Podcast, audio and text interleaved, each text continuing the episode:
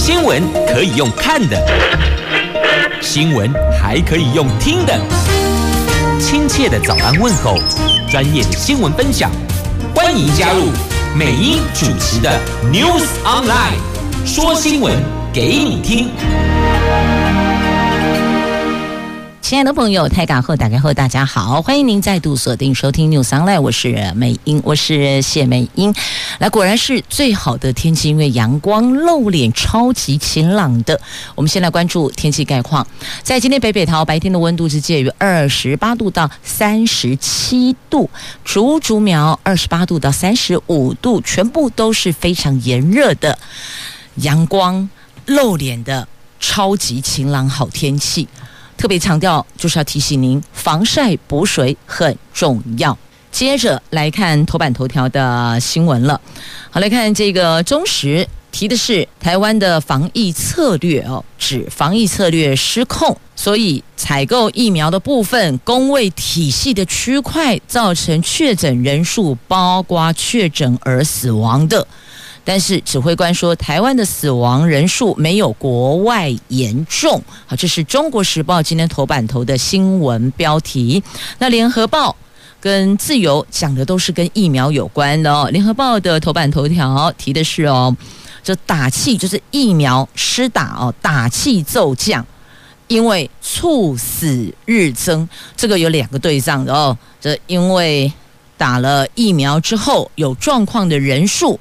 有增加，于是影响了本来符合资格可以接种疫苗的长者望而却步，所以你看两相对照哦，第一天跟第三天总共是三天嘛，礼拜二跟礼拜四那个场景落差甚大。昨天的现场是医护人员比长者还要多啊，几乎都没有什么人前往接种疫苗。那么在第一天的时候是人满为患，对吧？大伙儿挤在一起，这两相对照，真的天差地远。那自由时报头版头条的疫苗提的是呢，从今天起，莫德纳六十五万剂分两批到台湾来，今天下午二十四万剂，下一批这几天内呃四十一万剂也会到，所以两个。批次的疫苗加起来是六十五万剂，那还有美国的七十五万剂也将到台湾，月底前总共有一百四十万剂的疫苗会送达。那经济日报提的是呢，可能利息会往上升，利率会往上调，因为美国的联准会的鹰派抬头了。这里边有鸽派，有鹰派，老鹰的鹰，白鸽的鸽，有鸽派跟鹰派，鹰派抬头，所以似乎亮起了升息的灯啊。那货币政策是按兵不动，利率点状图有透露出，二零二三年底前可能会调整两次。那美元大涨。金价走弱，黄金的金哦，就是美金、美元会大涨，那黄金的价格会往下走，好，大概是这个意思。《经济日报》头版头条提的是财经，来，我们先来关注是疫苗的部分哦。现在看《联合报》的头版头条新闻，这第一天大家疯狂前往要打疫苗，唯恐打不到疫苗，还在现场有一些争执跟冲突。但怎么昨天冷冷清清啊？而且现场望去，有工作人员，也就是我们的医护人员，比长辈还要多呢。全台湾陆续传出有长者施打 AZ 疫苗之后返家猝死，截至昨天晚上已经有二十七例。虽然无法证实这个死因是跟疫苗有关系哦，但是已经造成人心惶惶，影响疫苗接种的打气。指挥中心强调，接种疫苗利大于弊。即便不打疫苗，全台湾每天还是有两百多名七十五岁以上的长者过世。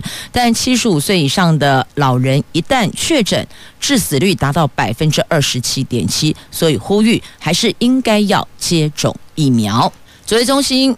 指出疫苗不良事件通报系统显示，昨天新增九例疑似接种 AZ 疫苗后死亡的通报，加上先前的两例，全国共十一例死亡通报个案。最年长的是九十七岁，十一例的死亡个案当中，其中八例是七十五岁以上，绝大多数有慢性疾病，而有两例是经过司法相验解剖，已经有明确死因的。那其中一位是动脉阻塞性心血管疾病加上急性心肌梗塞，另外一个南部的个案是动脉硬化心血管疾病及三条动脉堵塞。这两例个案死亡跟自己本身潜在的疾病有关系，虽然跟接种疫苗有持续性的关联，那这个还有待回顾病例资料或是解剖之后才能够厘清死因啊。那我记得过去接种流感疫苗都还会经过医师的咨询、询问、了解。健康状况、身体是否适合接种疫苗才能够接种嘛？那这一次长辈接种疫苗，有像我们过去不管是肺炎链球菌啦，还是要接种流感疫苗，有经过前面这一趴的咨询吗？有了解吗？有掌握吗？那因为之前至少我们是在医院、诊所、医疗院所内部，那可能还可以看得到你一些用药的状况、身体的状况，但现在这个。集中起来施打疫苗这一块，请问有完整做到吗？是否有先经过评估这一帕呢？好，这个是也要提出来，我们要去思考的哦。那昨天国内新增本土确诊病例有一百七十五例。苗栗晶圆厂框列密切接触者三十一例，有三十例是重做筛检；新竹县有十例是长照机构住民跟相关人员确诊个案中新增十九例死亡，有一例确诊当天死亡。你看那个时间，确诊到死亡的时间，那不知道他之前潜藏的那个确诊，他自己不知道已经是确诊者这个。之前的时间有多长？接触了多少人？这个就是我们现在觉得比较恐惧的。要不晓得自己确诊，然后有跟这个接触、跟那个接触、跟亲朋好友有过接触的，所以这个都是我们要去追的。因此，有些专家会建议，是不是应该要进行普筛，把潜在的确诊者找出来。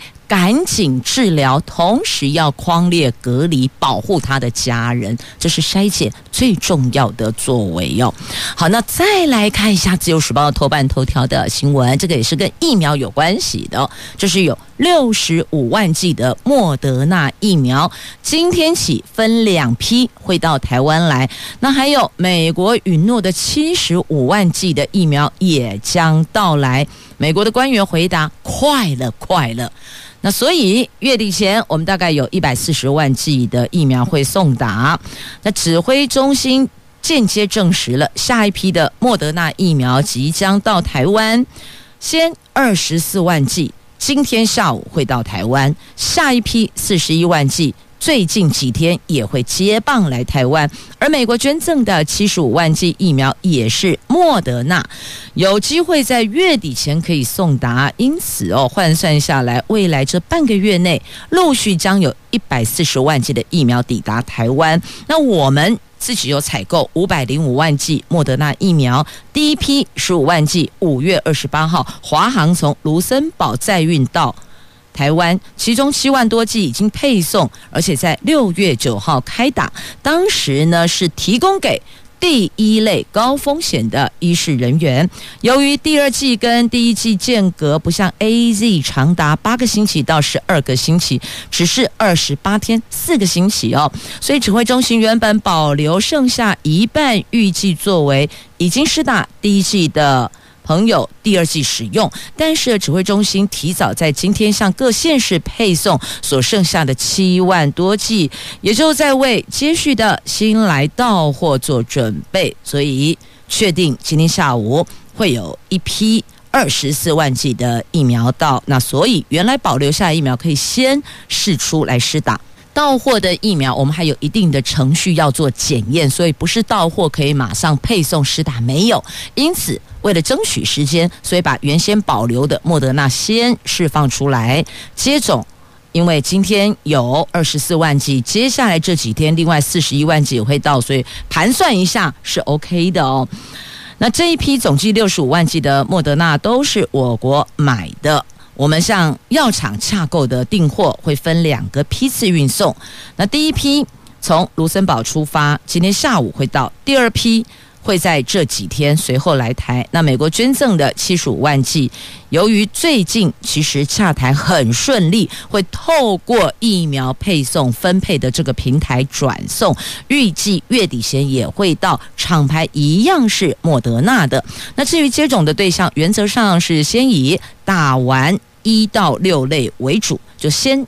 第一顺位到第六顺位先施打，那依旧呼吁怀孕的孕妇优先施打莫德纳疫苗。那指挥官昨天面对立委质询的时候，首度松口，一年孕妇大概有十五万六千人，疫苗足够就开放，而且只打完前三类，很快就提供给孕妇，显示孕妇也会有机会排上这一波的快打名单，但需要经过专家评估，所以很重点哦。第一个专家评估，第二个。妇产科医师也要针对孕妇的个别的身体的状况进行评估哦。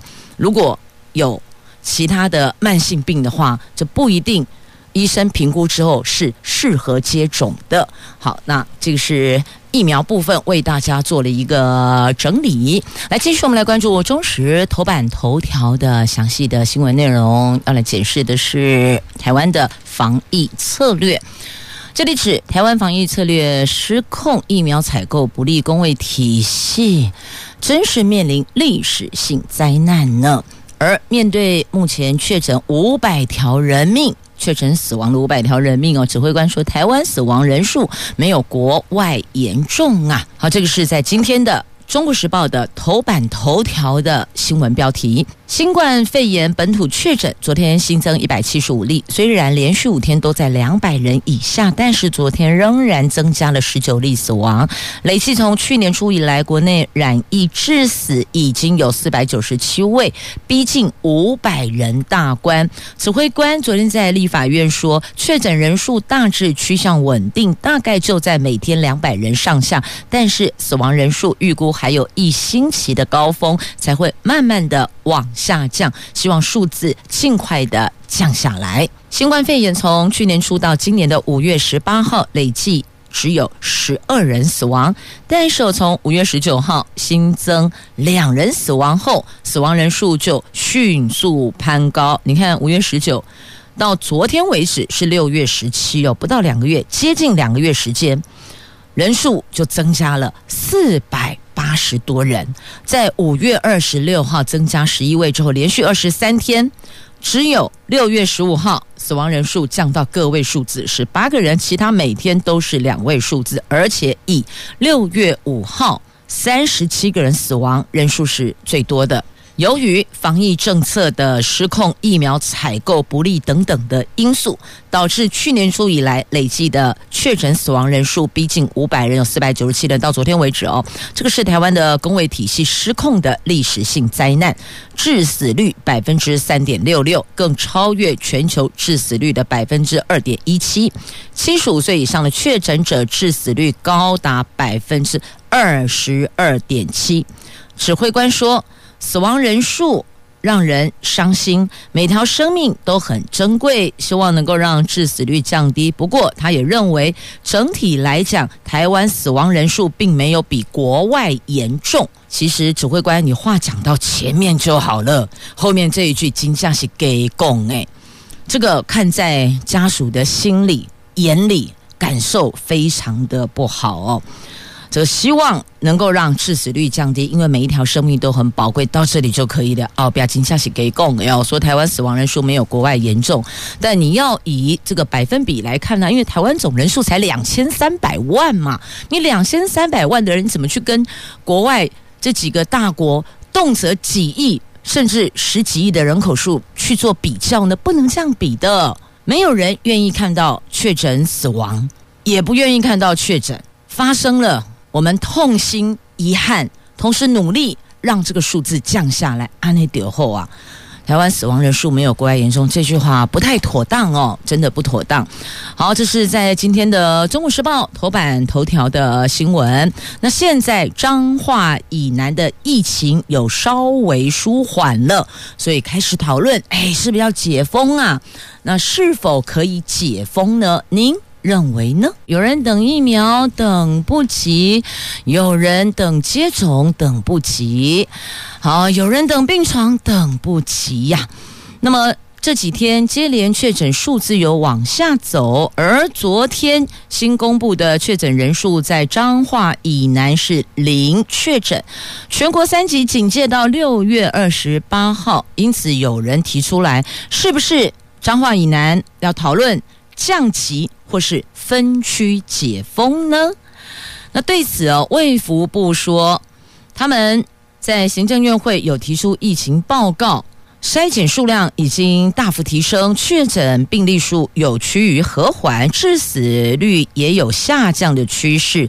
这整体来说，疫情有好转，但是哦，瞬息万变，还是不可以松懈的。那国内的社区传播风险还是存在，所以三级警戒应该要持续到二十八号，大概提出来这样的方向。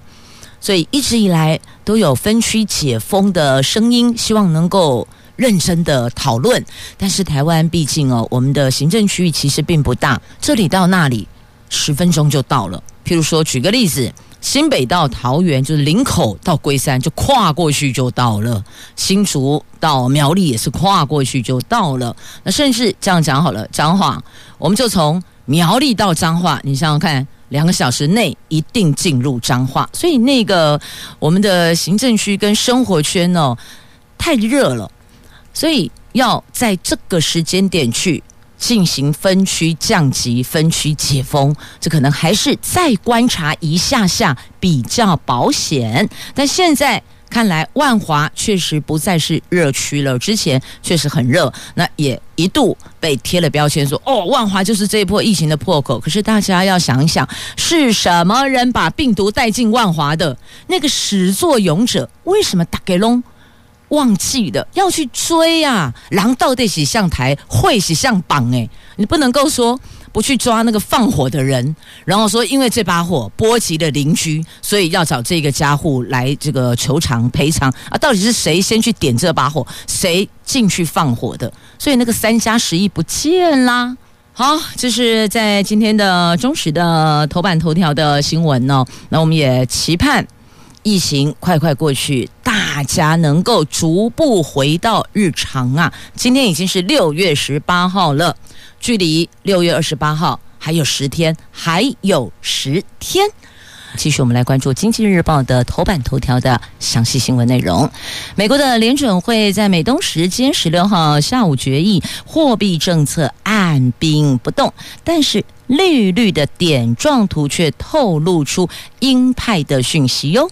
多数的官员预估，二零二三年底前将升息两次，主要原因。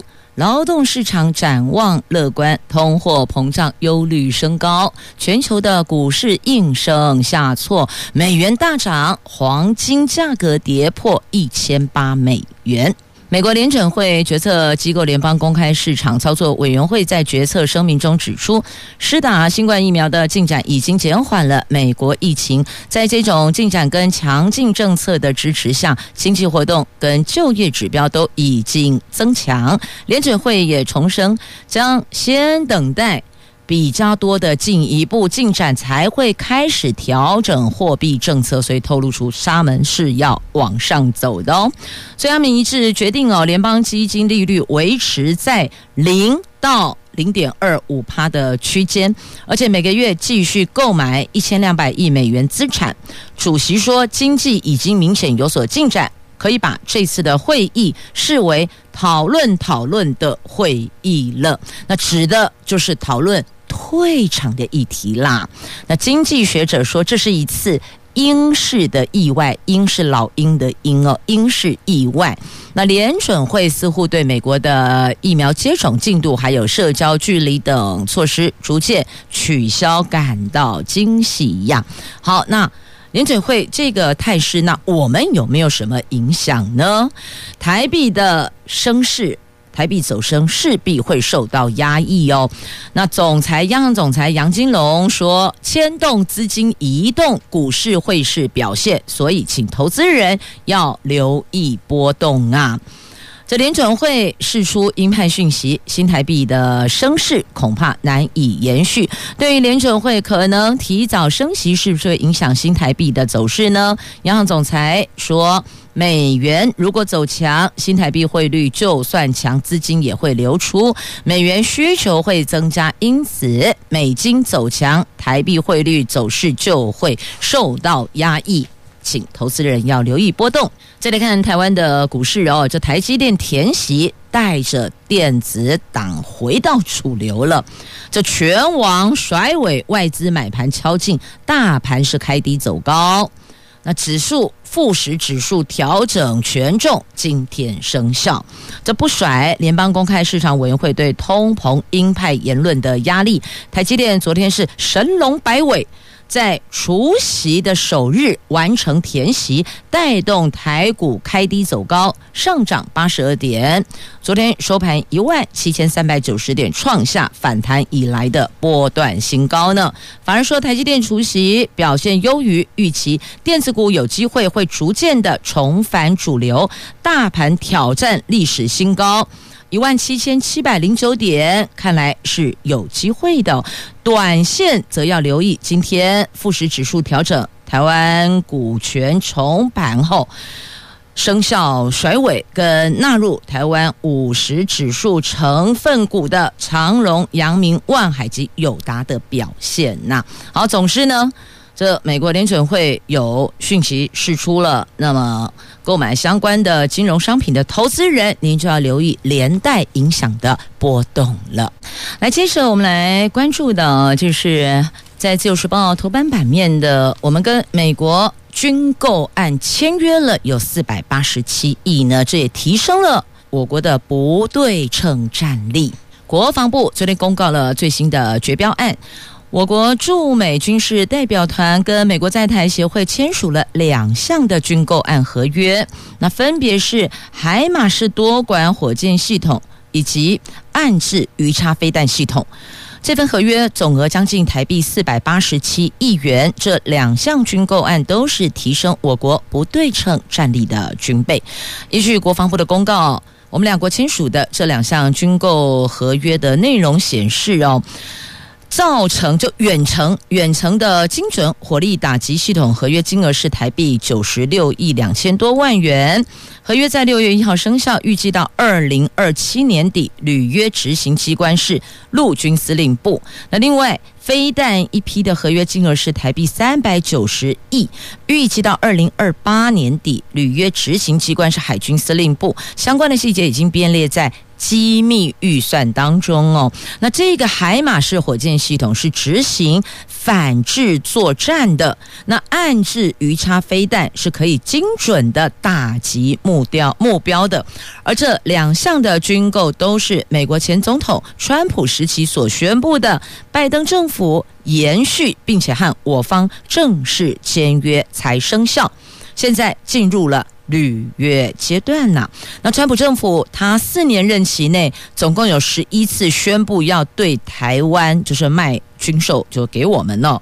对台军售了。那六次军售是二零二零年宣布，其中去年十月二十一号宣布卖给台湾十一套的海马式多管火箭系统，并包含六十四枚射程三百公里的陆军战术飞弹系统和其他项目军备，以同还有同月二十六号宣布卖了一百套岸置鱼叉飞弹系统，还有四百枚的鱼叉反舰飞弹给台湾。这是川普任内宣布的。那拜登上来之后，就是延续，然后接着走合约履约，才能让我们这项军购，我们是军购，他们是军售哦，生效。好，增加我们的不对称战力呀。好，那再来关注的是我国的世界竞争力。以瑞士洛桑管理学院所排名的世界竞争力，台湾跃居全球第八。那算过来也是八年来最好的状态。亚太地区的排名仅次于新加坡跟香港呢。瑞士洛桑管理学院昨天公布了二零二一年的世界竞争力报告，台湾在六十四个评比对象中排名第八，比去年上升了三个名次，去年是十一哦。那是二零一三年这八年以来的。最好表现。在亚太地区的排名，我们仅次于新加坡、香港。在人口有两千万的经济体当中，我们更高居第一。不过呢，龚总也说了，今年本土疫情严峻，恐怕会冲击到明年的排名。所以现在看到的公布排名是以去年的整体的表现来做评比的哦。好，总之有比较进步，那都是好事啊。那现在我们只希望疫情退散，我们在这一块的防疫表现也能够有所成长啊。那龚总的秘书长蔡练生特别。提醒，今年排名跃进是以去年表现评比台湾的竞争力。那今年五月以后，我们的疫情相对也严峻了，而且还有缺水、缺电，这些哦都是基础建设评比不利的因素。水跟电都是他们在评比基础建设的重要选项。所以看来要告诉大家，明年的。排名应该不会很美丽，我们心里要有底，这一定会影响到明年公布的竞争力的排名。但至少我们在今年的排名是比前一年有进步的哦，所以我们要跟自己比赛呀。我们有成长、有进步都是好事。再见一面有那么难吗？真的就是有那么难。看到了确诊离世，在最后要进。火化场的时候，家属只能透过视讯送最后一程。在荧幕的这一端，在镜头的这一方，大喊“火来了，快跑！”现场没有送亲，没有亲人，只有李医师在旁边呢。这样子要再见一面，真的很难。疫情五月中旬大爆发之后，死亡案例激增。殡葬业者说，有些家属遭到隔离，无法到场。那有些是。因为确诊死亡，所以你看，都是因为疫情，让最后一程无法相伴，最后一面无法相见，场面凄凉啊！那双北市六月份火葬场的需求增加了，所以有人说死亡人数被盖牌了。新北市二十四小时分三班制。一天火化一百一十具大体，所有人就说：“这个到底有没有跟疫情相关呢？”但殡葬业者不愿意揣测啊。现在所有的规格都是走防护最高级的等级，所以你不知道这到底是还不是哦。好，这是在今天的《中国时报》的 A 五社会综合版面所报道的新闻。接着我们再来看这一次。这艺人贾永婕跳出来，率先号召了自己的好朋友们、亲友们，购买了这个救命神器哦，赶紧捐书。那总统打电话跟他说谢谢了，贾永婕就邀总统你来路跑吧。等解封之后，疫情缓和后，路跑活动请总统一起来路跑。好，不管是谁为这次的疫情做了哪些贡献。都是我国人，说穿了就是同岛一命，我们就是要共同面对。无论是艺艺人也好，还是官员也罢，只要是为疫情所努力、贡献正向的事情，我们都表达感恩跟感谢。好，继续再来关注的，这个是在今天《自由时报》头版下方，我们来看一下，这个是社会新闻喽，内神通外鬼呀。没想到山老鼠本身就是巡山员，所以难道要他自己抓自己吗？当然不可能啊！屏东，来屏东林区管理处资深的巡山员陈姓巡山员，他负责守护山林，防范山老鼠。没想到自己就是山老鼠呢，涉嫌暗中盗取。蜂巢石，还有一些国有的山石林木被查获之后，还坚不承认，就是不是我，死不承认。不仅检察官以涉案重大起诉，法院也裁定羁押禁见。巡山员监守自盗，引起一阵哗然呐、这你看，监守自盗，勾结外人一起来犯案，这谁都抓不到他。所以你问，没有啊？哪有山老鼠？因为他就是山老鼠啊。好，这个是在今天《自由时报》头版下方的新闻。接着我们来关注是《联合报》头版下方的新闻。在香港警方逮捕苹果日报五位高层，说他们所剖文违反国安法，因此予以冻结资产。那国外的媒体就说，这个就是打压异己。香港警察国安处昨天清晨拘捕了香港的《苹果日报》的五名高层，说他们涉嫌违反国安法。五百名的港警大举进入《苹果日报》大楼搜证，香港的保安局长也宣布冻结《苹果日报》一千八百万港元的资产呐。所以你看，帽子一扣，国安法你完全动弹不得呢。要抓人就抓人，要冻结资产就冻结资产，要进入你的私人领域，无论是企业的办公大楼还是个人的住家，我说要进来就进来，我要搜索就搜索，我要抓人就抓人，这还有王法吗？哦，忘记了，这就是他们的王法。好，联合报头版下方的新闻啊，让人摇头啊。那再来关注中时报今天 A A Two 焦点新闻版面。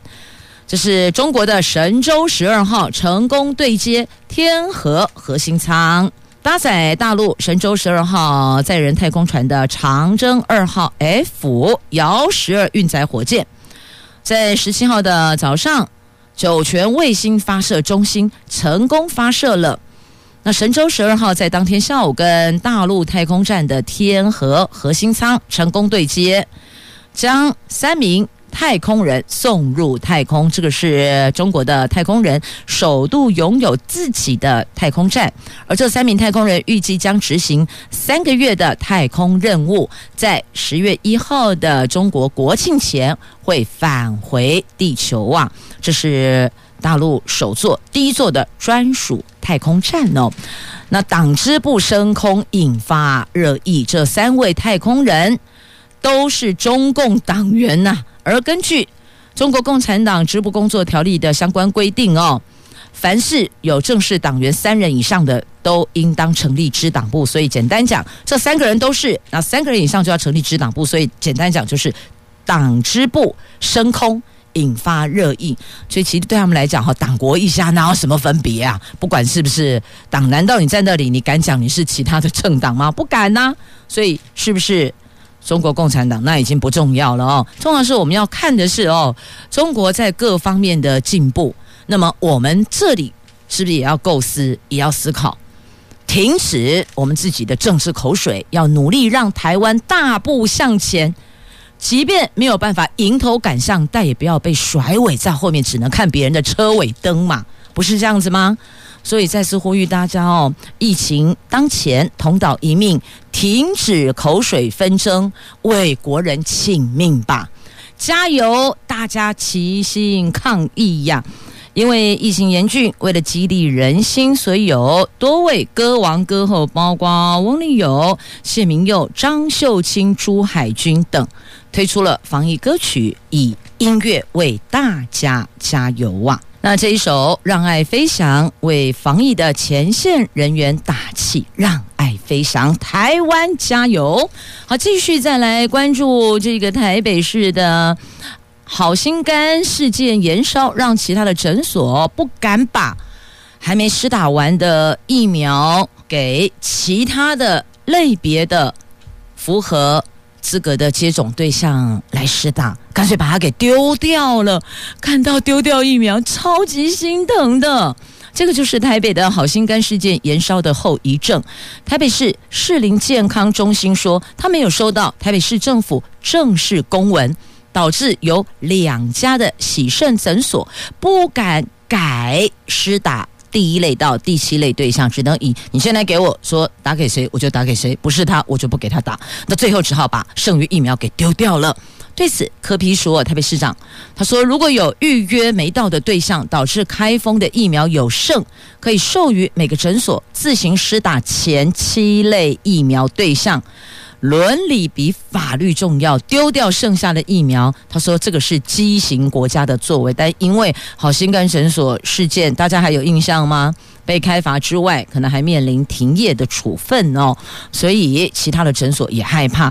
我这一罐疫苗已经开封了，那开封有预约的人没来打啊，疫苗坑 A 下边诺。